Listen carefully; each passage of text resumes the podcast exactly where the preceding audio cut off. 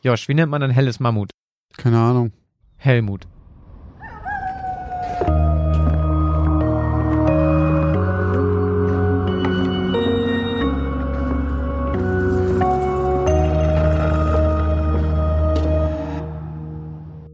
Moin und herzlich willkommen zur 20. Folge von Geschichten aus dem Altbau, dem Grusel-Podcast mit mir, Josh Kliemann. Und mir, Christoph Wellbrock. Wie immer präsentieren wir euch auch heute wieder zwei unheimliche Geschichten.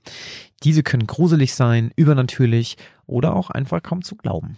Am Ende überlassen wir es zunächst wieder euch zu überlegen, ob diese Geschichte fiktiv waren oder doch auf einem wahren Kern basierten. Und bevor wir jetzt zu dieser Auflösung dieses Kerns kommen, eine kleine Spoilerwarnung wie immer. Denn die neuen Geschichten beginnen ab 20 Minuten und 33 und davor ist die Auflösung. Bevor wir zu der Auflösung von den letzten Folgen kommen, noch eine kleine Nachreichung zu der Auflösung davor, denn die Geschichte, die höhere Geschichte, die ich hatte, dazu habe ich noch eine Nachricht gekriegt, es handelt sich um eine Kleinstadt in Mecklenburg-Vorpommern, wo das Ganze passiert ist. Mhm. Nähere Informationen dazu darf ich nicht preisgeben, aber nur damit man es ungefähr in Deutschland verorten kann. Okay, also ein MacPom. MacPom.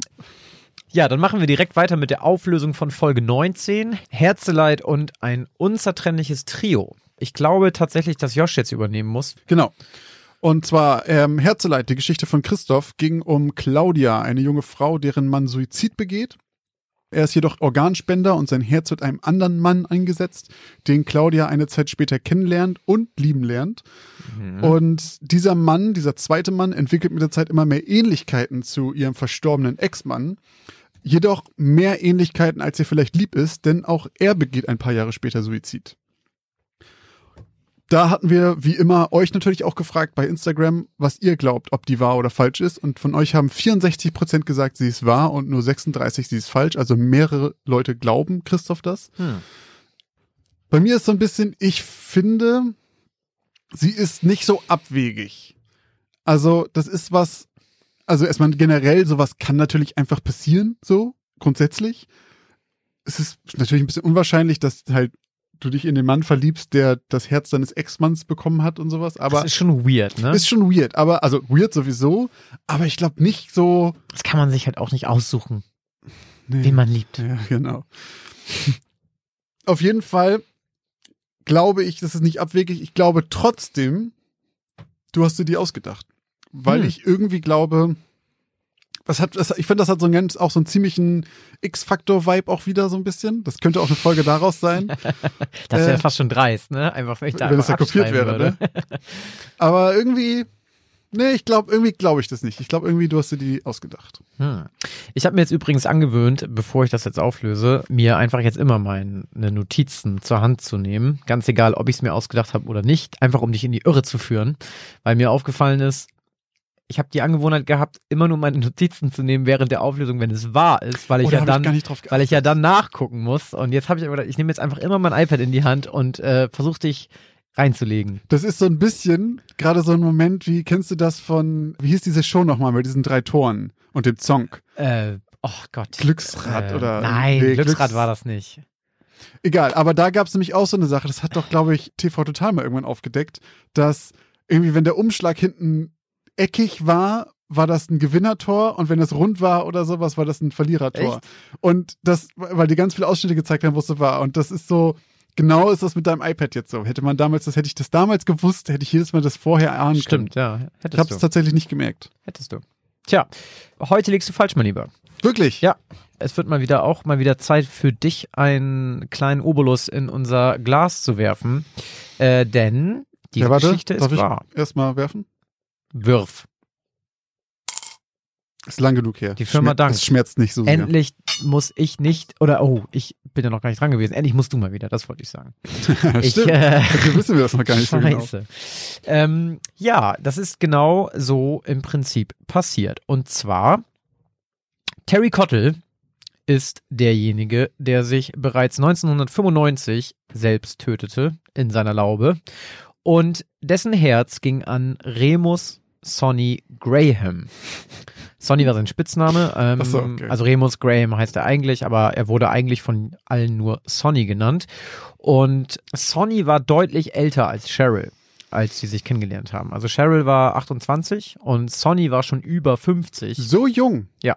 Also Cheryl war 28, genau, als ihr Mann gestorben ist. Die Okay. war ziemlich früh verheiratet. Also in meiner Geschichte war es ja so, dass das ein Jahr ungefähr gedauert hat, nachdem Ja. ihr Mann gestorben ist, dass sie sich kennengelernt haben, weil der Charakter in meiner Geschichte sich bedanken wollte. Und so ähnlich war es auch. Also die haben nach einem Jahr hat Sonny Graham Kontakt aufgenommen zu ihr. Und die haben dann aber auch ein Jahr miteinander Briefe geschrieben. Also die Mhm. haben sich nicht sofort getroffen, Okay. sondern er hat ihr Briefe geschrieben und sie war auch eigentlich lange dem Ganzen eher ein bisschen abgeneigt, weil sie noch total getrauert hat um ihren, um ihren Ex-Mann logischerweise. Ne? Ja. Kann man verstehen. Ja, letzten Endes sind sie aber dann eben doch zusammengezogen auch und haben auch geheiratet, 2004. Und vier Jahre später hat sich Sonny dann auch in der Laube getötet. Also 2008 ist das gewesen. Und der hatte auch vier Kinder. Oh, Genau, also die hat er schon aus erster Ehe waren die mitgebracht. so alt wie sie dann ungefähr? Die müssten ja schon nee, die waren ein bisschen kleiner. Also er ist zum Beispiel 2008, als er sich hingerichtet hat oder getötet hat, wollte er eigentlich mit seinem neunjährigen Sohn zum Zahnarzt. Und dann ist er einfach kurzerhand nochmal eben umgedreht Was? und in die Laube gegangen und hat sich, hat sich erschossen. Krass. Äh, ja, ziemlich tragisch, das Ganze. Und, ähm, und das ist eigentlich fast auf den Tag genau 13 Jahre nach dem Selbstmord von Terry Cottle geschehen. Also es war am 1. April 2008, dass sich Remus Sonny Graham Mhm. getötet hat und ich glaube, irgendwie das war so Ende März oder Anfang April, also fast genau 13 Jahre später. Krass. Ja. Wurde Ja. das mal untersucht, ob, ob, also sie war definitiv nicht da, als das beides passiert ist? Weil, also, so wenn man jetzt mal das. Also Also- es ist, war also ein Mord oder also Fremdverschulden Genau. oder auch ein Unfall wurde, wurde ausgeschlossen. Okay, krass. Ja, in beiden Fällen. Okay, dann ist es aber heftig tragisch auch, ey. Ja, vor allem macht das mal mit. Also als Frau, aber auch mit dem Kind Ja. und so weiter, Ja, das ja, ist das schon ist ganz schön krass. Crazy, ja. Aber ja, es ist, also, wie du es eben schon eingangs in deinem Intro da erwähnt hast, irgendwie, also, kann man sich mal die Frage stellen, wenn man das weiß, also wenn man wirklich weiß, dass in der Brust ein Organ und sogar dann auch noch das Herz von deinem Ex oder Mhm. deiner Ex Mhm. schlägt, ähm, da lässt man sich auf sowas ein oder würde man einfach kategorisch das ausschließen und sagen, sorry, du bist ein netter Kerl oder eine nette Frau, aber das ist mir ein bisschen zu heavy. Ja, ja. Also äh, gefühlsmäßig muss man ja immer in der Situation stecken. Das kann man von außen natürlich immer Ja. so leicht sagen, Ja. aber ich finde es auch ziemlich weird. Aber ich finde es auch komisch. Stell dir mal vor, du kriegst ein Herz eingesetzt. Also jetzt mal angenommen, du bist so ein bisschen vielleicht gläubig oder glaubst an was Spirituelles oder an so von wegen die Seele sitzt im Körper und sowas. Und dann kriegst du ein Herz eingesetzt von jemandem, der sich umgebracht hat. Das ist, glaube ich, vielleicht auch komisch, dass so ein Teil von jemandem, der nicht mehr leben wollte, in dir, dir hilft, weiterzuleben. Eigentlich Ja, ist das, das ist ja. eigentlich so ganz fast ein bisschen schön, so, dass quasi jemand, der sein Leben nicht mehr wollte, dir dann helfen konnte zu leben. Aber das zweite Ende, das er sich dann auch noch umbringt, macht es umso tragischer irgendwie. Ist auf jeden Fall ganz. Und umso x-faktoriger. genau, deswegen, ich fand, das war so richtig, also es hätte es so, so auch in der X-Faktor-Folge bringen Ja. können. Okay, okay.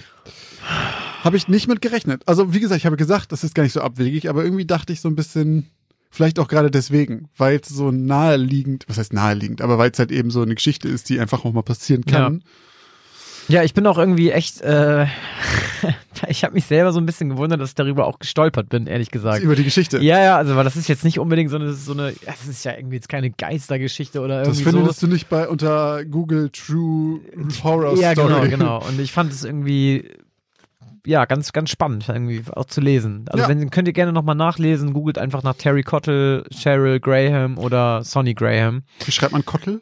Äh, C-O-T-T-L-E. Ah, okay. Cottle. Kottel. Ja. Genau, eine Okay. wahre Geschichte.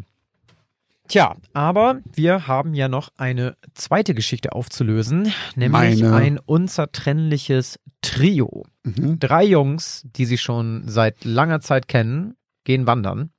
Das Wetter ist nicht das Einzige, was irgendwie ziemlich unangenehm ist, sondern das Equipment der drei lässt auch zu wünschen übrig. Und so sind die Nächte, die sich um die Ohren schlagen, äh, lang und unbequem. Und ähm, die drei, beziehungsweise die zwei Protagonisten irgendwann, die es dann nur noch sind, weil einer spurlos verschwindet, werden immer seltsamer, weil auch äh, das Wetter und auch einfach die Szenerie des dunklen Waldes den äh, beiden aufs Gemüt schlägt.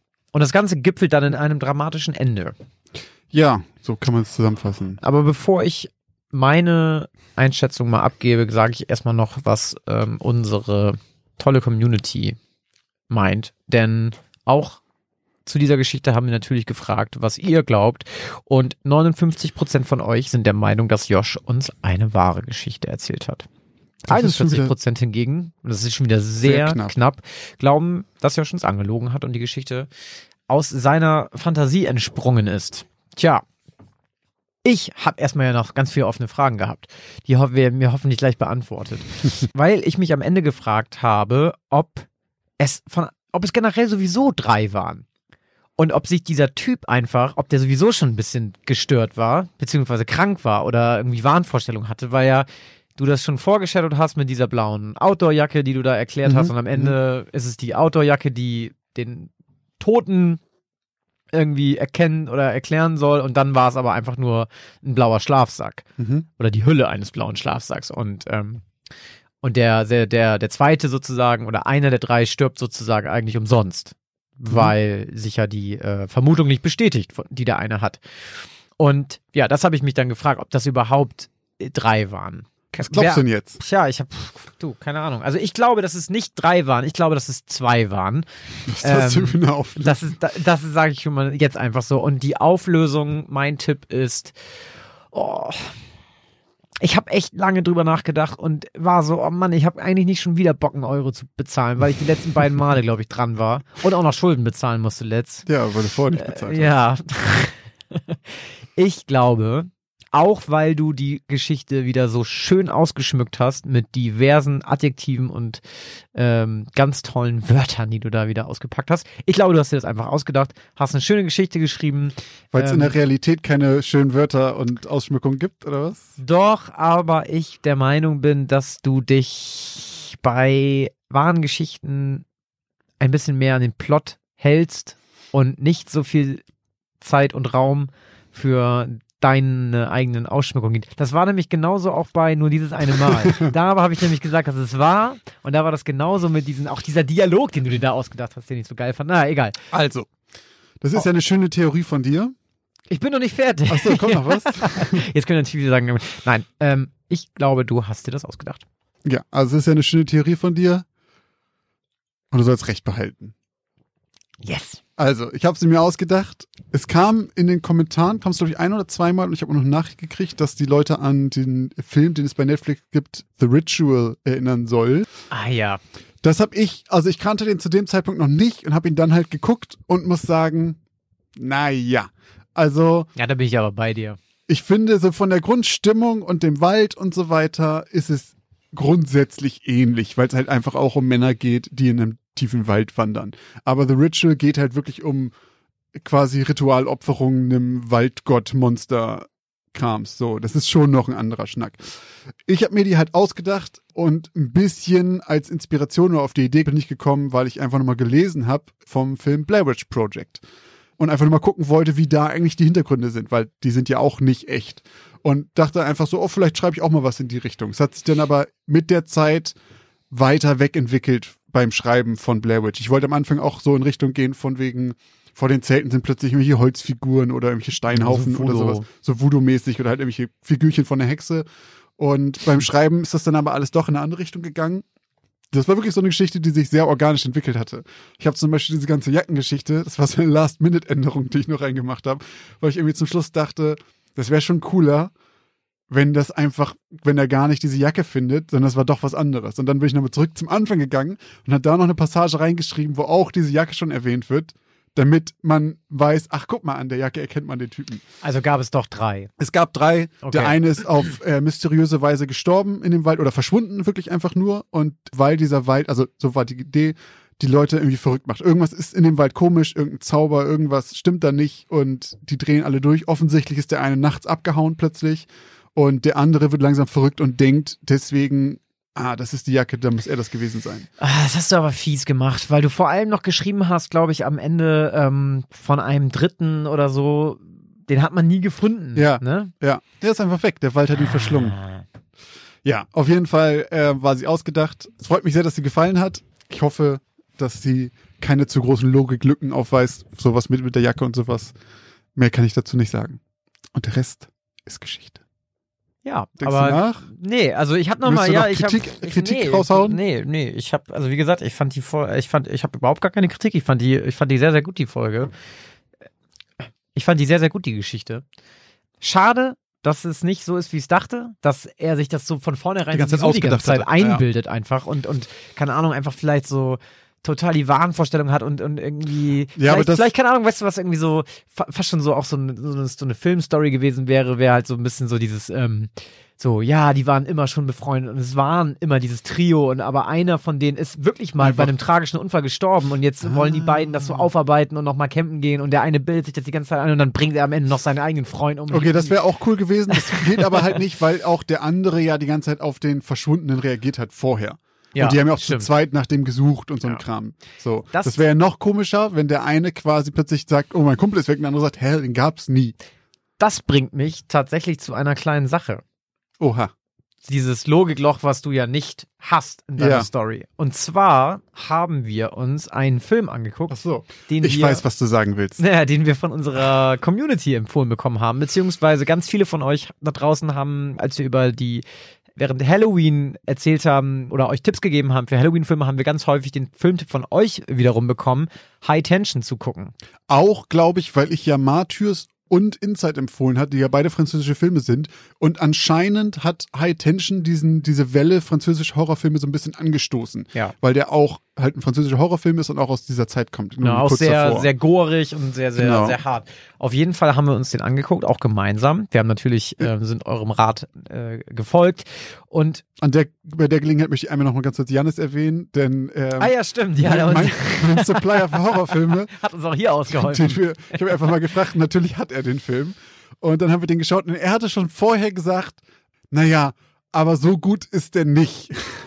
Ja, wir wussten nicht, worauf wir uns einlassen. Genau, also wir glauben mal, dass ihr alle da draußen eben auch diesen Film vor Jahren geguckt habt Ja. und deutlich jünger wart und den deswegen bestimmt ziemlich krass fandet. Aber wir haben den jetzt einfach mit 30 Jahren geguckt und ähm, uns sind sehr viele Logiklöcher aufgefallen. Eigentlich macht dieser Film von vorne und hinten keinen Sinn. Auch nicht, wenn die Reddit-Gemeinde sagt, dass das ja alle, alle Logiklöcher quasi nur Gedankensprünge von ihr Ja. sind. Also das Und, ist so ein ähm, Film, der, okay. hat, der hat einen Twist und der ist schon vor dem Twist nicht wirklich gut. Also so. der Twist Aber der, funktioniert nicht. der ruiniert diesen Film komplett. Wenn du auch nur eine Sekunde nach diesem Twist über das, was vorher passiert ist, nachdenkst, macht nichts mehr Sinn. Ja. Das ist absolut krass, wie einfach, wie das komplette Ding in sich zusammenfällt. Alle Szenen vorher machen keinen Sinn mehr. Das ist unfassbar. Ja. Wir haben dann auch beim Gucken nochmal gedacht, so, okay, wenn wir jetzt 16 wären oder 15 und das mit den Augen nochmal gucken würden oder halt auch wie ich damals Filme geguckt habe, als ich 15, 16 war. Ich habe zum Beispiel nämlich auch Inside nochmal geguckt und muss auch sagen, nicht so gut gealtert, vielleicht nicht die beste Empfehlung zu Halloween. Also einfach, weil der Film einfach so alt ist, dass er nicht mehr so cool ist. Und ich glaube, als 16-Jährige hätte ich schon auch cool gefunden. Einfach von den ganzen Gore-Aspekten und wie das aufgebaut ist und so weiter. Ich glaube, selbst da hätte ich ein bisschen gecheckt, dass der Twist keinen Sinn macht. Aber ganz ab davon hätte man, glaube ich, damals so gesagt, ja doch, ist ein ganz cooler Horrorfilm. Aber wenn man den wirklich aus der heutigen Sicht mit dem Wissen, was man heute so über Filme hat, nochmal guckt, Ja. der ist leider, leider wirklich, wirklich schwach Ja, vor gealtert. allem, ein Satz sage ich noch, diese Szene am Anfang in dem Truck, wo der Killer sich da irgendwie einen, Ja, äh, Maisfeld da, ne? einem Maisfeld, da gibt es so eine bestimmte Szene, die den Film geguckt haben, werden, werden jetzt wissen, welche Szene das ist. Also ganz am Anfang, die macht ja auch dann absolut überhaupt keinen Sinn mehr, weil Nee. ja eigentlich der Killer die ganze Zeit am Anfang in der Anfangsszene mit der anderen Protagonistin im Auto sitzt. Und dann wurde im, im Reddit irgendwie gesagt, dass das ja quasi der Traum ist, Von den ihr. sie hat, als sie auf der Rückbank im Auto schläft. Ach Gott. Ja, aber das hätte, also man hätte das alles besser machen können mit dem Ende, wenn man irgendwie ein paar Szenen gehabt hätte, wo das dann auch ersichtlich gewesen wäre und Ja, man so quasi Flashbacks, noch wo plötzlich mal, wo es genau, wo es nochmal Flashbacks gegeben hätte, die auch im Film gezeigt worden wären. Das machen sie Also, ja einmal mit dieser Tankstellenkamera. Aber ja, das aber ist halt auch so. das hm, ist so albern, das Ja, ja. ist einfach so albern, so wo du so denkst, so warte mal, sie redet mit dem Tankstellenwart, sie läuft sogar weg vor dem Tankstellenwart, der Tankstellenwart redet mit irgendwie den, mit dem, den, den erkennt er ja auch noch. Ja, das stimmt, er kennt ihn auch. Er Das kennt ihn einfach auch noch. alles. Also Leute, Unsere für Theorie- den, danke unsere- für den Tipp, aber wir fanden ihn nicht so geil wie Unsere ihr. Theorie beim Gucken war so ein bisschen, dass der Film eigentlich anders geplant war und dann dachten sie zum Schluss, ey, weißt du, was geil wäre? Ja, ein. Twist. Und dann haben sie gesagt, ja, lass doch einen Twist, lass doch den Twist machen, mit dem keiner rechnet, weil es keine Indizien dafür gibt. Und dann retroaktiv alles ein bisschen ändern. Also, wer Bock hat, einen Film Ja. zu gucken, bei dem man am Ende nochmal zurückdenkt und denkt so, meine Güte, wie konnte man auf die Idee kommen? Vor allem, Attention. ja. We we wem schlägt sie auch am Ende den Schädel ein mit diesem Ja gut, aber das, das, ist, das ist noch mein gängigstes Problem. Haut halt auf den Boden, meine Güte so. Aber wie kommt sie denn da hin? Also, egal. So, wir haben lang genug über Ja, den Film geredet. Äh, Vielen Dank für den Tipp. Wir haben es auf jeden Fall gemacht. Wir haben ihn geguckt. ey, und es war tatsächlich auch, es hat Spaß gemacht, Das stimmt. Aus- sehr amüsiert. aus einer anderen Sicht. Ja. Gut. Jetzt machen wir eine kurze Werbeunterbrechung.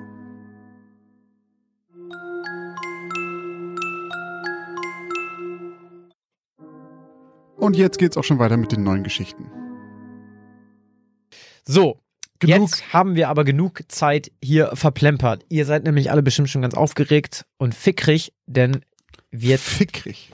Kann man das sagen? Es, es kann man wohl sagen. Ich finde es es kein schönes Wort, aber, Das, ist kein, das stimmt, das ist kein schönes Wort. aber ihr seid sicherlich ganz Ihr seid alle ganz aufgeregt, denn jetzt machen wir weiter mit Joshs Geschichte. Du bist nämlich heute zuerst dran, mein Lieber. Ja. Meine Geschichte heißt Eisige Kälte. Eisfischen hatte eine lange Tradition in Utsjoki. Die kleine Gemeinde im finnischen Teil Lapplands war weithin bekannt für ihre riesigen Seen und Flüsse, die in den Wintermonaten von einer dicken Schicht klaren Eises überzogen waren. Zu den dort ansässigen Finnen zählte auch das Vierergespann aus Athos, Wiele, Jonas und Michael. Und wie es sich gehörte, liebten auch sie das Eisfischen. Die Temperaturen lagen jetzt schon seit über einer Woche bei unter minus 15 Grad Celsius und jetzt endlich wollten sie zusammen ihrer Lieblingsfreizeitbeschäftigung nachgehen.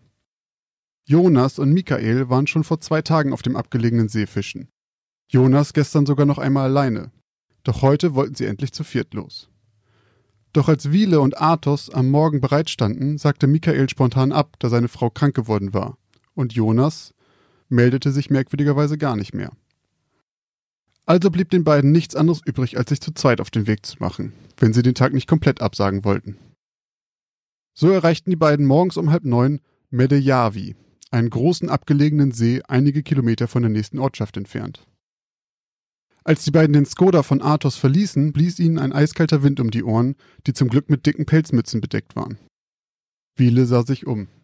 Ein leichter Nebel lag über der großen mit Pulverschnee bedeckten Fläche vor ihnen. Wenn man es nicht besser wüsste, würde man gar nicht einmal vermuten, dass sich hier ein See befand, geschweige denn einer, in dem die beiden noch vor ein paar Monaten schwimmen waren. Das einzige Indiz war die komplette Abwesenheit von Pflanzen.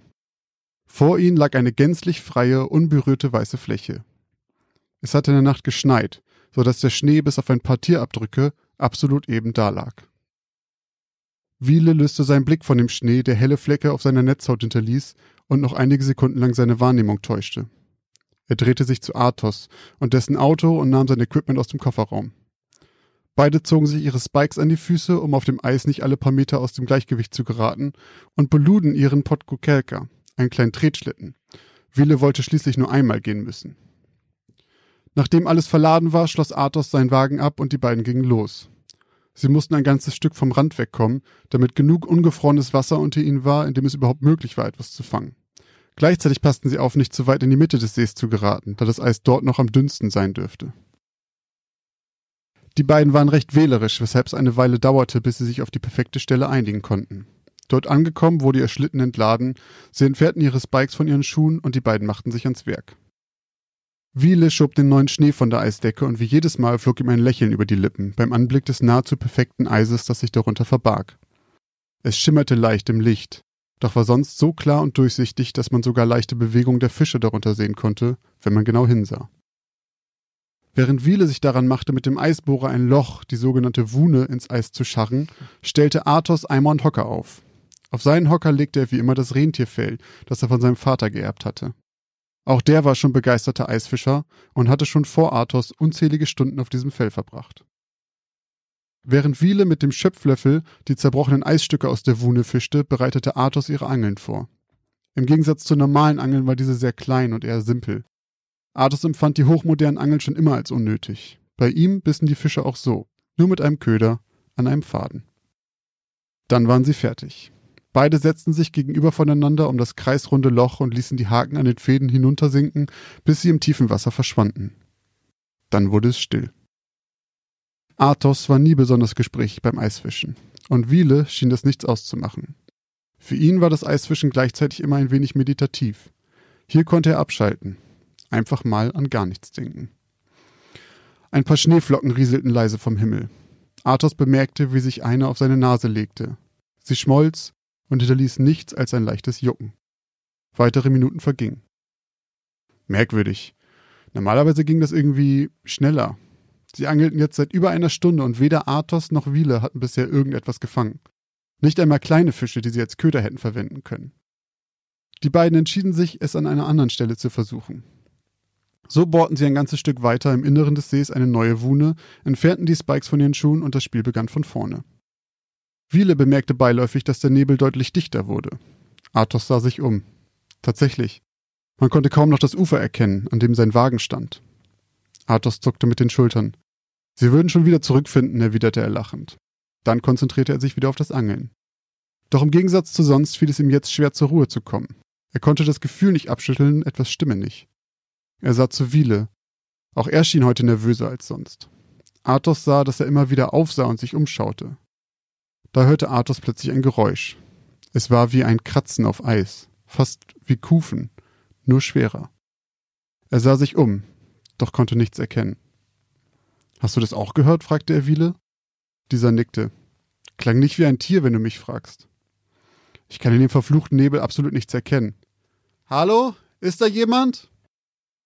doch niemand antwortete.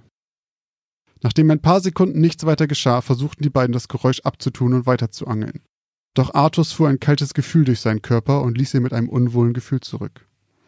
Außerdem wurden die Nebelschwaden noch dichter, sodass die beiden jetzt von einem dicken, undurchsichtigen Dunst umgeben waren, der es unmöglich machte, sich vernünftig zu orientieren. Wiele, ich glaube, wir sollten. Athos. Arthus blieb mitten im Satz stehen. Es klang, als hätte jemand seinen Namen geflüstert. Er sah zu Wiele, der kreidebleich war und anfing zu zittern. Hatte er es auch gehört? Dann kam plötzlich wieder Farbe in sein Gesicht. Was zum Teufel soll der Scheiß? rief er wütend. Er schmiss seine kleine Angel zu Boden.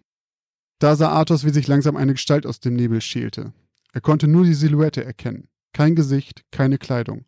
Nicht mal, ob es ein Mann oder eine Frau war. Doch die Gestalt war schlank und stand einfach nur in der Entfernung da. Wer sind Sie? Was wollen Sie von uns? Doch es gab keine Antwort bis auf ein leises Kichern. Athos konnte förmlich sehen, wie Wiele in diesem Moment der Kragen platzte. Fluchend und schreiend stapfte er plötzlich auf die Gestalt los. Er brüllte und verlangte zu erfahren, wer ihn hier so einen dummen Streich spielen wollte. Und dann fing er an zu laufen. Stolpernd und rutschend bewegte er sich ohne seine Spikes immer weiter auf die Nebelwand zu, noch bevor Athos ihn bremsen konnte. Athos schaltete schnell, zog sich seine Spikes an und stapfte hinterher so schnell er konnte. Doch die Rufe entfernten sich zu schnell und innerhalb kürzester Zeit konnte er weder ihren Angelplatz noch Wiele die Gestalt oder das Ufer sehen. Athos war komplett orientierungslos. Er blieb stehen und horchte in die Stille. Alles war vollkommen still. Keine Schritte, keine Schreie. Athos. Ruckartig drehte er sich um. Er hatte es genau gehört. Es war, als hätte jemand ihm von hinten in sein Ohr geflüstert. Dann bemerkte er es. Das eine Geräusch, das jedem Eisfischer das Blut in den Adern gefrieren ließ. Das Geräusch, das alle Alarmglocken in ihm aktivierte. Es begann mit einem leisen Brummen, dann ein leichtes Knacken, dann das Geräusch von tausenden Tonnen Eis, die von einem Riss durchzogen wurden. Das Eis brach. Instinktiv legte Athos sich flach auf den Boden und rammte seine Spikes in das Eis. Er spürte am ganzen Körper, wie ein Ruck durch die Ebene ging. In einiger Entfernung gab es ein gewaltiges Krachen, gefolgt von einem Platschen. Athos rief nach Wiele, doch es gab keine Antwort. Scheiße, was, wenn das Wiele war? Arthus hatte keine Zeit nachzudenken. Er musste etwas tun. Es blieb ihm nichts anderes übrig, als so schnell und gleichzeitig so vorsichtig er konnte in die Richtung, aus der er die Geräusche zuletzt gehört hatte, zu robben. Dann endlich sah er den Ursprung des Lärms. Wiele war eingebrochen. Sie mussten mittlerweile weit in der Mitte des Sees sein. Wiele schaffte es aus eigener Kraft nicht aus dem Wasser heraus. Er war mittlerweile beinahe bewusstlos. Arthos stemmte die Spikes in das Eis und griff in das eiskalte Wasser. Trotz des Adrenalins spürte er das scharfe Brennen dort, wo das Wasser auf seine nackte Haut traf. Er fischte nach Wieles Hand und seiner Schulter und zog ihn heraus. Als er gerade nachgreifen wollte, um auch seine Beine aus dem sicheren Tod zu ziehen, berührte etwas Eiskaltes und Hartes seine Hand. Ein Schrei entfuhr ihm und er hätte Wiele beinahe wieder in den See fallen lassen. Es war ein Körper. Es war ihr Freund Jonas. Er trieb regungslos an der Oberfläche. Es sah aus, als wäre er schon seit Stunden tot. Als die Polizei die Leiche später barg, bestätigte ein Forensiker, was Arthurs schon befürchtet hatte. Obwohl es aufgrund der niedrigen Temperatur schwer war, genau zu bestimmen, wann er gestorben war, musste er aufgrund der extremen Erfrierung schon mindestens einen Tag in dem Wasser gelegen haben. Jetzt wussten Arthus und Wiele auch, warum er sich am Morgen nicht gemeldet hatte. Doch, wenn Jonas wirklich schon so lange tot war, wer oder was ist dann mit ihnen dort auf dem Eis gewesen? Tja, das ist eine gute Frage. Vor allem, was wollte der oder das, Das. oder diejenige? Wollte er, dass Wiele einbricht, damit man die Leiche findet? Oder wollte er mehr Leichen? Wenn das Jonas Geist gewesen wäre, dann hätte er auch einfach sagen können, Leute, Leute, komm mal baut mal hier eure Wule. da bin ich nämlich. Hey, war auf jeden Fall auch mal ein schönes Setting. Kalt, entsprechend Kalt. der Jahreszeit. Kalt aber auch in Finnland. Stimmt, da hatten wir auch noch gar und nichts. Ne? ähm, ja, das fand ich ganz cool. Tatsächlich ein äh, toller Zufall, denn auch in meiner Geschichte wird es kalt. ah. Denn wenn ich darf, mache ich direkt weiter. Ja, dann hoffe ich, dass ihr da draußen, unsere Zuhörerinnen und Zuhörer, warm angezogen seid. Für diese kalten Geschichten heute. Denn in meiner Geschichte geht es um Spuren im Schnee. Mit einer Schneeschaufel und einem Kübel voll Salz machte sich Emil Schlingelbein auf in das Schneegestöber, was seit letzter Nacht über den Hof hereingebrochen war und noch immer anhielt. Über 25 Zentimeter Schnee waren seit letzter Nacht vom Himmel gefallen und drohten das Treiben auf seinem Hof zumindest vorübergehend ins Chaos zu stürzen, wenn nicht jemand schleunigst etwas dagegen unternahm. Aus diesem Grund hatte sich Emil bereits pünktlich um 4 Uhr in die Kälte gewagt und angefangen, den Hof von der weißen Pracht zu befreien. Da Emil von Beruf Bauer war, war er es glücklicherweise gewohnt, früh aufzustehen. In der Regel klingelte sein Wecker um 5. Und wenn es nach ihm ginge, hätte der Tag auch gerne mehr als 24 Stunden haben können.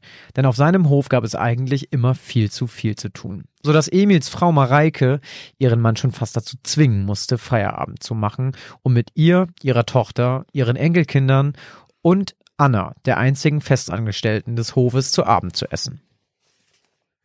Die Arbeit auf dem Hof war zwar hart, doch verdienten die Schlingelbeins daran verhältnismäßig gut und nagten nicht am Hungertuch. Emils Frau Mareike, die sonst auch pünktlich um fünf gemeinsam mit Emil aufstand und sich fertig für die Arbeit machte, hatte nicht bemerkt, dass ihr Mann an diesem Morgen etwas früher aufgestanden war. Im Moment war es Emil sowieso etwas lieber, wenn sie sich etwas mehr um ihre Tochter kümmerte. Felicitas war seit ungefähr drei Wochen auf dem Hof. Nur für einen längeren Besuch, hatte sie gesagt. Allerdings war Felicitas Ehemann Rainer kürzlich verstorben und Felicitas konnte die Miete nicht mehr zahlen. So ging es für sie und ihre zwei Kinder Jette und Karl zurück auf den Bauernhof ihrer Eltern. Der vorübergehende Besuch konnte also noch etwas andauern und Emil hatte kein Problem damit. Ganz im Gegenteil. Er hatte seine Enkelkinder gerne um sich und freute sich auch darüber, seine Tochter wieder regelmäßiger zu sehen. Bevor sie ausgezogen war und Rainer kennengelernt hatte, hatten die beiden ein sehr, sehr inniges Verhältnis gepflegt. Als Emil auf die Uhr schaute, war es bereits 6.15 Uhr. Er blickte sich um und bemerkte, dass es aufgehört hatte zu schneien. Auch waren bereits über zwei Drittel des Hofes freigeschaufelt. Er lehnte die Schneeschaufel an die Hauswand und begann damit, die freigeschaufelten Flächen mit Salz aus dem Kübel zu bestreuen. Anschließend ging er in die Scheune, in der das Futter für das Vieh aufbewahrt wurde und begann mit der Fütterung. Sechs Rinder und vier Schweine gehörten der Familie Schlingelbein. Diese wurden in einem Stall direkt neben der Scheune in zwei voneinander abgetrennten Bereichen untergebracht. Neben Stall, Haupthaus und Scheune gab es auf dem Hof noch einen Geräteschuppen, der nachträglich von Emil und seiner Frau an den Stall angebaut worden war und unter der Führung von Emils Vater und Großvater noch nicht existiert hatte. Das Gut von Familie Schlingelbein lag rund zwei Kilometer von dem kleinen Ort Tuffstein entfernt und war bei den Bewohnern als der Steinbeinhof bekannt. Weder die Schlingelbeins noch die Bewohner Tuffsteins pflegten einen engen Kontakt miteinander. Meist waren die Aufeinandertreffen beider Parteien den allernotwendigsten Besorgungen geschuldet, die überwiegend von Mareike Schlingelbein erledigt wurden. Als Emil aus dem Stall kam, kehrte er noch einmal zur Scheune zurück, um den Kübel zu holen, den er dort stehen gelassen hatte, um das Futter für die Tiere transportieren zu können. Als er mit dem Salzkübel unterm Arm gerade die Scheune verlassen wollte, fiel plötzlich etwas in sein Blickfeld. In einer dunklen Ecke der Scheune sah er eine säuberlich zusammengefaltete Zeitung. Seltsam, dachte er und konnte sich nicht daran erinnern, überhaupt schon mal in der Scheune Zeitung gelesen zu haben. Als er sie vom Boden aufhob, stellte er fest, dass es sich auch nicht um die Tageszeitung aus der Gegend handelte.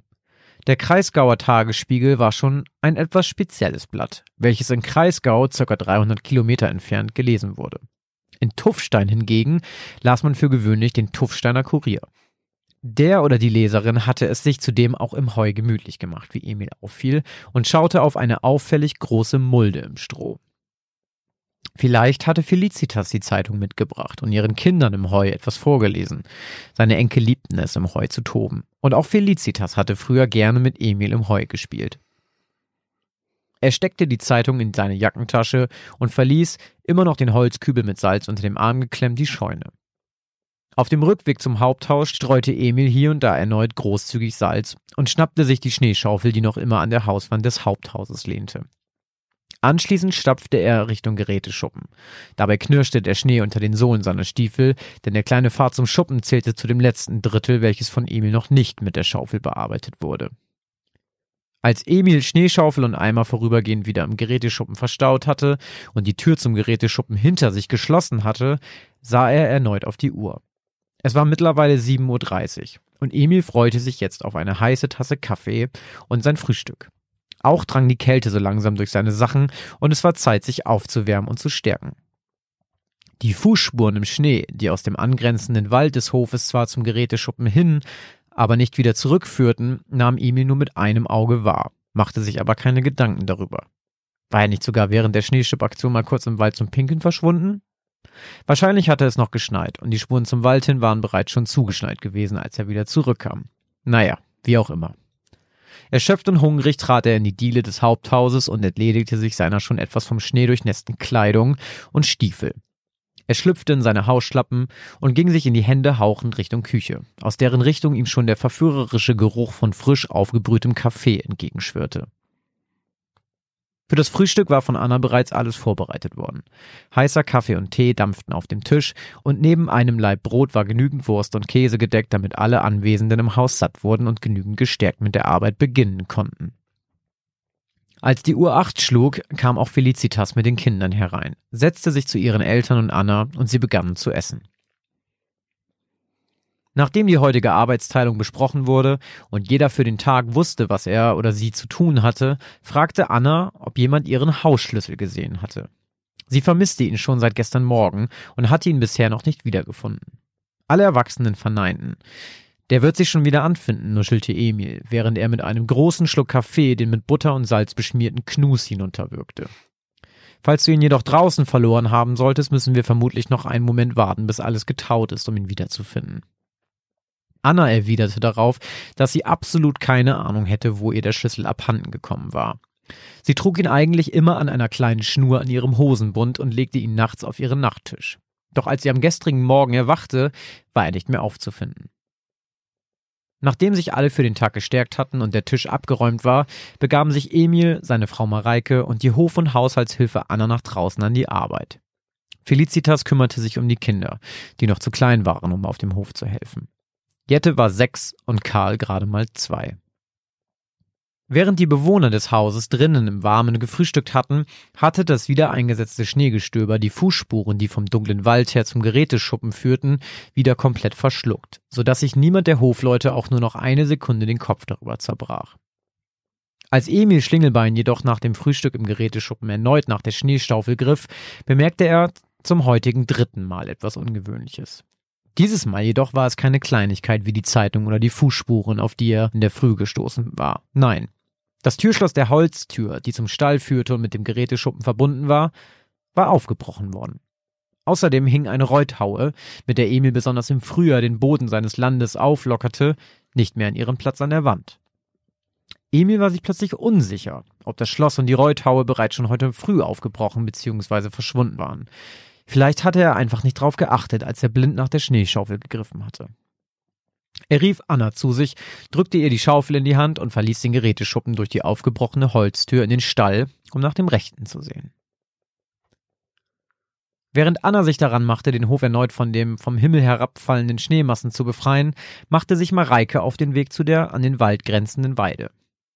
Die Gatter mussten geöffnet werden und etwas Heu sowie frisches Wasser in den Trögen verteilt werden. Ihr Mann konnte jeden Moment mit dem Vieh aus dem Stall kommen und Emil hasste es, wenn er beim Hinaustreiben der Tiere noch auf Anna oder sie warten musste, weil sie mal wieder etwas zu lange getrödelt hatten. Während Mareike mit einem Kübel Wasser in der einen und einem großen Bündel Stroh in der anderen Hand in Richtung der Tröge durch den Schnee stapfte, fiel er aus dem rechten Augenwinkel überraschend eine Gestalt in der zweiten Baumreihe des Waldes auf. Obwohl es immer noch schneite, konnte Mareike den großen buschigen Schnäuzer des Mannes erkennen. Sein Gesicht blieb ihr allerdings dank der Gesichtsbehaarung und der großen dunklen Schiebermütze, die der Mann sich tief in sein Gesicht gezogen hatte, verborgen. Als sie die Rufe ihres Mannes, der das Vieh anzutreiben versuchte, vernahm, konzentrierte sie sich wieder auf die Arbeit und sputete sich, damit Wasser und Heu rechtzeitig in der Futterstelle lagen. Etwas später, als die Tiere auf der Weide standen und versorgt waren, blickte sie sich jedoch noch einmal zum Waldesrand um, während sie sich gemeinsam mit Emil wieder auf den Weg zum Hof machte. Die Gestalt mit Schnäuzer und Schiebermütze war verschwunden und Mareike lief ein Schauer den Rücken hinunter. Doch genau wie ihr Mann die Fußspuren nach kurzer Zeit vergessen hatte, vergaß auch Mareike, bei all der Arbeit, die über den restlichen Tag hinweg von ihr abverlangt wurde, die Gestalt und fiel nach dem Abendessen völlig erschöpft neben ihrem Mann in die Federn. Einige Stunden später jedoch wurden die beiden unsanft geweckt. Felicitas war gemeinsam mit Jette und Karl mitten in der Nacht in das Schlafzimmer ihrer Eltern gestürzt, fest davon überzeugt, Schritte vom Dachboden zu hören. Sie sei sich sicher, und auch Jette hätte die Dielen auf dem Dachboden knarzen gehört. Für ein Tier seien die Schritte jedoch viel zu schwer gewesen, stotterte sie. Sie war sich sicher, dass jemand dort oben war. Emil wurde das langsam alles zu bunt. Herrgott, dann schaue ich jetzt nach. Und ihr bleibt hier. Keiner rührt sich, bis ich wieder zurück bin. Sorgt dafür, dass Anna hier ebenfalls schleunigst auftaucht. Müde und verärgert stieg der 65-jährige Familien- und Großvater aus dem Bett, krallte sich aus dem Wohnzimmer den Schürhaken aus dem Kamin, in dem noch etwas Glut vor sich hin rauchte, und stieg die wackelige Leiter hinauf zum Dachboden. Emils Puls ging nun auch ein wenig schneller, als er die Luke zum Dachboden langsam anhob und mit einem Auge durch den schmalen Spalt zwischen Luke und Boden linste. Er hielt einen Moment inne. Dann drückte er mit voller Wucht von unten gegen die Luke, sodass sich diese mit einem Schwung öffnete und mit einem Krachen auf den Boden des Dachbodens aufschlug. Wer ist da? schrie Emil, eine Kerze in der rechten Hand haltend von sich gestreckt. Niemand antwortete. Auch nicht, als Emil seine Frage energisch wiederholte. Er war allein. Bis auf ein paar Ratten, die sich dank dem ganzen Ungeziefer hier oben pudelwohl fühlten und dem ganzen Gerümpel, was sich über die Jahre auf dem Dachboden angesammelt hatte, war nichts und niemand hier oben. Verärgert darüber, für nichts und wieder nichts geweckt worden zu sein, kraxelte Emil die Leiter wieder herunter und kehrte zu den drei Frauen und den Kindern zurück. Dass das einzige Fenster des Dachbodens jedoch nur angelehnt war und vor kurzem geöffnet wurde, übersah er. Nichts außer Ratten und Dreck da oben. Ihr könnt wieder ins Bett. Los, Abmarsch, brummte Emil, als er wieder in sein Schlafzimmer zurückgekehrt war. Am nächsten Morgen war Anna die Erste, die im Haus der Schlingelbeins auf den Beinen war. Sonntags wurde selbst auf dem Steinbeinhof nicht gearbeitet, beziehungsweise nur das Nötigste wie das Füttern der Tiere erledigt.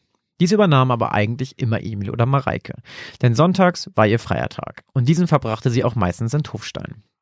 Es gehörte allerdings schon fast zur Tradition, dass die Schlingelbeins und sie jeden Sonntag gemeinsam frühstückten, bevor sie sich hübsch um den Ort aufmachte. Als die Küchenuhr acht schlug, war der Tisch gedeckt, der Kaffee gekocht, der Tee durchgezogen und der Tisch begann sich zu füllen. Sie aßen gemeinsam und lachten über die gestrige Nacht. Felicitas entschuldigte sich bei ihrem Vater, schwor aber, dass sie irgendwas gehört hatte. Allerdings gab sie mit leichter Schamesröte zu, nicht mehr zu 100% sicher zu sein, ob es sich wirklich um menschliche Schritte gehandelt hatte. Eine Antwort für das kaputte Türschloss an der Holztür im Geräteschuppen hatte leider niemand an diesem Morgen. Und auch Anna konnte auf Mareikes Nachfragen zum verlorenen Hausschlüssel nur den Kopf schütteln. Sie hatte ihn leider bisher nicht gefunden. Na, wenigstens war das Vieh noch im Stall. Die olle Reuthaue hatte eh ihre besten Tage hinter sich, schmatzte Emil mal wieder mit vollem Mund, um das Gespräch über die Ungereimtheiten des gestrigen Tages endlich abzuschließen. Nach dem Frühstück versammelten sich die Stingelbeins, Felicitas und die Kinder Jette und Karl vor dem Haus und winkten Anna, als sie sich auf ihren Drahtesel schwang und mit hochgezogenen Schultern schlingernd durch den Schnee in Richtung Tuffstein radelte.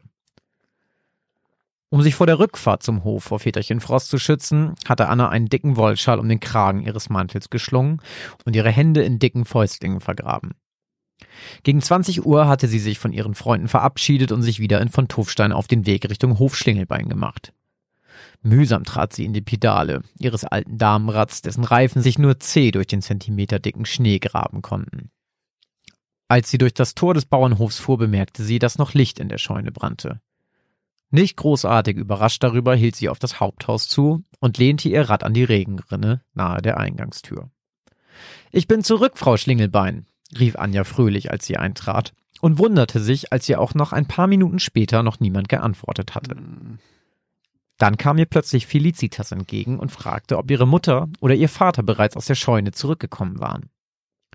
Anna verneinte und betonte, dass sie auch gerade erst zurückgekehrt sei. Laut Felicitas seien die beiden vor etwa 20 Minuten, im Abstand von jeweils 10 Minuten, aus dem Haus in die Scheune gelaufen. Mareike, die mit Jette gespielt hatte, hatte sie kurzerhand an die Hand und mit nach draußen genommen. Felicitas war in der Zwischenzeit damit beschäftigt gewesen, Karls Windeln zu wechseln und hatte ihn in sein kleines Kinderbett, was ein bisschen einer Krippe ähnelte, gelegt. Anna nickte, als Felicitas sie darum bat, nach ihm zu sehen, während sie nach ihren Eltern und Jette in der Scheune suchte. Anschließend verließ sie das Haus, schlenderte Richtung Scheune und Anna machte sich auf den Weg in Felicitas Zimmer zu Karl. Über die offene Luke des Dachbodens und die wackelige Leiter, die an ihr lehnte, wunderte sie sich nicht. Schließlich war Herr Schlingelbein erst gestern dort oben gewesen und hatte sich wahrscheinlich um das Rattenproblem gekümmert. Hm. Nach einer Stunde schaute Anna auf die Uhr. Es war 21.37 Uhr und weder die Schlingelbeins noch Felicitas oder Jette waren zurückgekehrt. Karl war vor etwa 15 Minuten eingeschlafen. Und Anna war gerade im Begriff aufzustehen und nach den anderen zu suchen, als sie Schritte vom Hauseingang her hörte. Na endlich, stöhnte sie etwas erleichtert. Doch sie hörte keine Stimmen. Weder von Emil noch von den Frauen. Nur Schritte. Und sie kamen schnell näher. Noch bevor Anna nach der Türklinke greifen und nachsehen konnte, flog die schmale Zimmertür auf und knallte Anna mit voller Wucht gegen die Stirn. Das letzte, was sie auf sich zukommen sah, war das spitze Ende einer blutverschmierten Reuthaue. Danach wurde es schwarz. Vier Tage später flatterte das rot-weiß gestreifte Absperrband der Polizei im Wind, während die Leichen von Emil und Mareike Schlingelbein, Felicitas, Jette und Karl Kampheister und Anna Trutsch vom Bauernhof der Schlingelbeins abtransportiert wurden.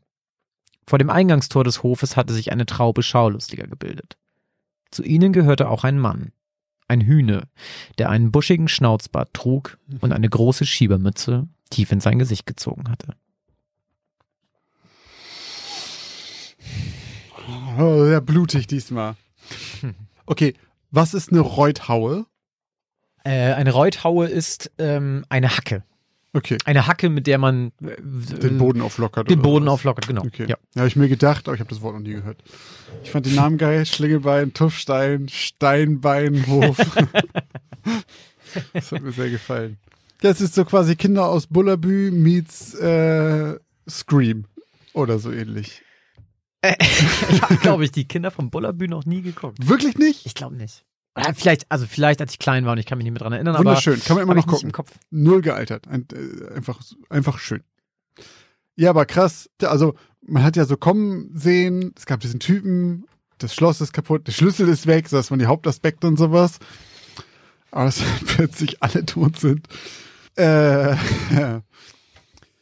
passt thematisch ja mega zu meiner Geschichte, hat mich voll gefallen. Ja, das stimmt. Vor allen Dingen durch diesen Namen Emil und so weiter war ich auch so leicht skandinavisch deckt am Anfang. Also dieser, dieser Schlingelbein passte da nicht ganz dazu, aber die Namen von denen war so ein bisschen, wo ich sage, oh, vielleicht ist das so. Emil, Mareike, Anna, Jette, stimmt, Jette, passt Jette auch so, und ne? Anna Karl. und Emil, das könnte so, keine Ahnung, vielleicht so Schweden oder sowas sein. Ja, stimmt. Okay. Tuffstein geht auch noch, Ja. Vielleicht. Ist das der deutsche Name. Süddänemark. genau. Ja, Mann mit dem Schnauzer und der Schiebermütze. Aber das spielt auf jeden Fall ja ein bisschen her. Also es ist ja, das, also es klingt nicht wie was aus den 90ern oder so, das würde ich mal behaupten. Es klingt wie älter. Das Einzige, was man so an, an Geräten, ge- also er hatte eine Kerze in der Hand, als er oben nachgeguckt hat. Mhm, Ein stimmt. Fahrrad gibt's ja schon lange. Ah, ich muss, das ist wieder so eine Geschichte, die muss so ein bisschen in mir reifen. Da muss ich erst mal gucken, was ihr da, was, was ähm, ah, kann ich wieder nicht sagen, ob das echt ist oder nicht. Egal. Okay, äh, dazu kommen wir später. Beziehungsweise ihr könnt ja schon mal überlegen und vielleicht bei Instagram, bei dem kleinen Post, den wir dazu posten, mal eine kleine Vermutung dalassen, ob ihr glaubt, dass Christoph hier geflunkert hat. Ich bin mir noch nicht so sicher. Okay. Tja, was steht als nächstes auf unserer Agenda? Auf meiner Agenda steht noch, ähm, dass ich mich ein wenig verbessern muss, was mein Wissen um Kanus oder Kanuten oder was auch immer der Plural davon ist, äh, angeht. Denn Nico, ein Kanu-Ausbilder, hat uns wissen lassen, dass ich absolut falsch lag. Vielen Dank, Nico. Und ich hatte auch so ein bisschen recht. du hattest ich, auf ne? jeden Fall sehr viel mehr Recht als ich. Und zwar, damit ihr auch alle auf dem gleichen Level sind und keiner von euch mit dem schlechten Halbwissen, was sich hier rausgehauen hat, äh, in die Welt geht und das hinausposaunt, jetzt eine kleine Lehrstunde. Und zwar, mit Spritzschutz und einer Luke ist es ein Kajak. Die gibt es auch als Doppelvariante, da kann man auch zu zweit drin sitzen. Aber Doppelpaddel und dieses, was man so kennt mit dieser, mit dieser Plane über ihm drüber, ist ein Kajak. Das andere, was ich meinte, ist kein Kanu, sondern ein Kanadier. Denn Kanu ist einfach nur der Überbegriff für Kajaks und Kanadier. Und diese Kanadier, das sind wohl die, die die meisten kennen, wenn sie eine kleine Kanutour mit einem Bierchen machen, hier in der Gegend oder sonst wo, am örtlichen Fluss. Das sind diese offenen Boote. Wopswede. In Worpswede zum Beispiel. Das sind diese offenen Boote, die gibt's in klein, die gibt's auch in riesengroß für eine ganze Mannschaft. Was hat er gesagt? Für ein halbes Dutzend Leute oder sowas. Mhm. Und da hat man halt ein Einzelpaddel, das ist halt das, was die meisten halt kennen.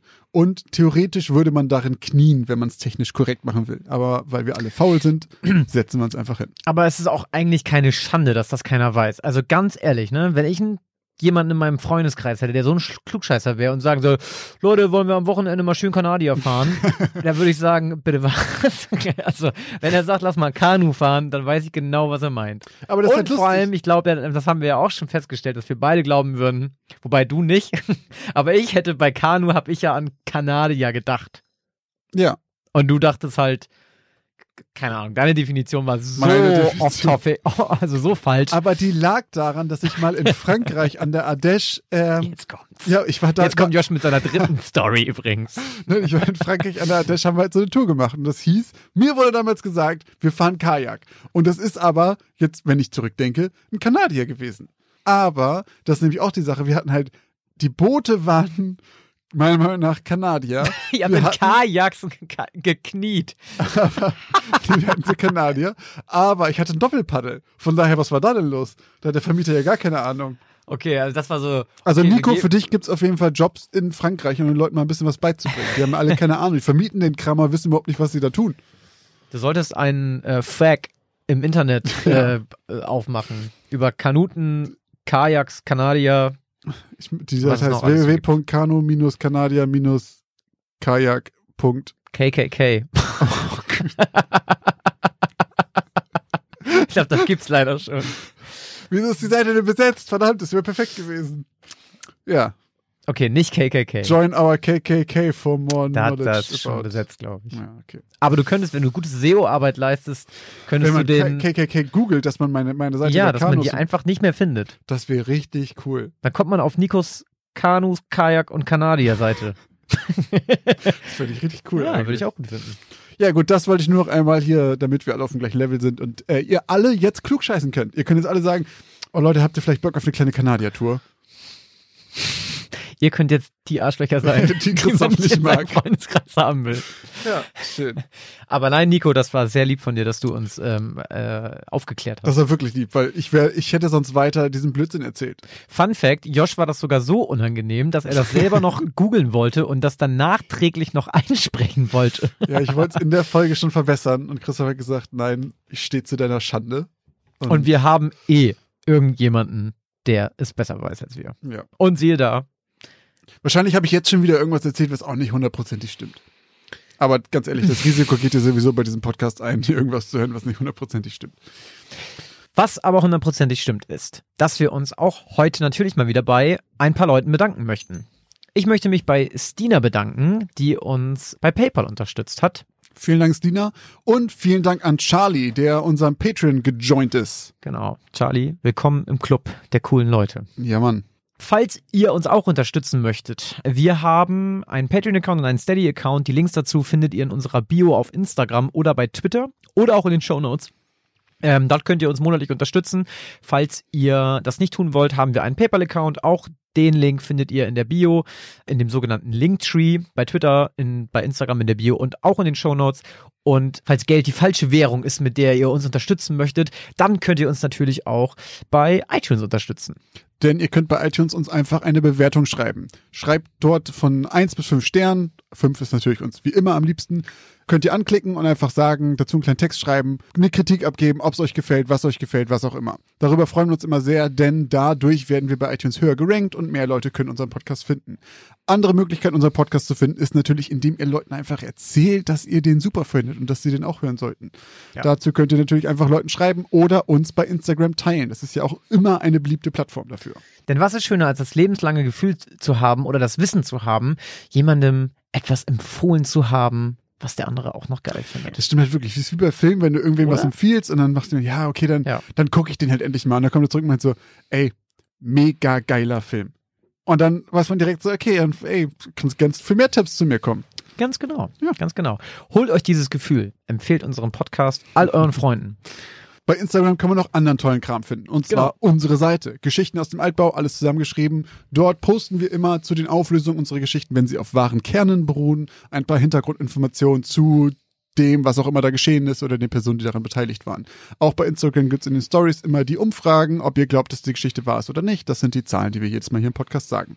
Genau, und was ihr auch bei Instagram machen könnt, ist natürlich uns äh, erreichen. Ihr könnt uns eine DM schreiben, könnt uns Verbesserungsvorschläge senden, ihr könnt uns echte Fälle empfehlen oder auch eigene Horrorgeschichten, die euch selber passiert sind, oh ja. ähm, mitteilen. Denn wir haben bereits schon zwei Hörergeschichten hier vorgetragen. Stimmt. Falls ihr kein Instagram haben solltet, das ist natürlich überhaupt nicht schlimm. Wir haben auch eine E-Mail-Adresse, die lautet Geschichten aus dem Altbau at outlook.de und auch darunter könnt ihr uns schreiben und erreichen. Und äh, an dieser Stelle auch nochmal vielen Dank an eine Hörerin für eine ganz lange E-Mail, äh, über die ich mich und ich glaube wir uns sehr gefreut haben. Also wir lesen eure E-Mails sehr gerne. Und ich glaube, das war's für heute. Dann vielen, vielen Dank fürs Zuhören, für alle, die bis hier dran geblieben sind. Und wir hören uns in der nächsten Geschichte aus dem Altbau.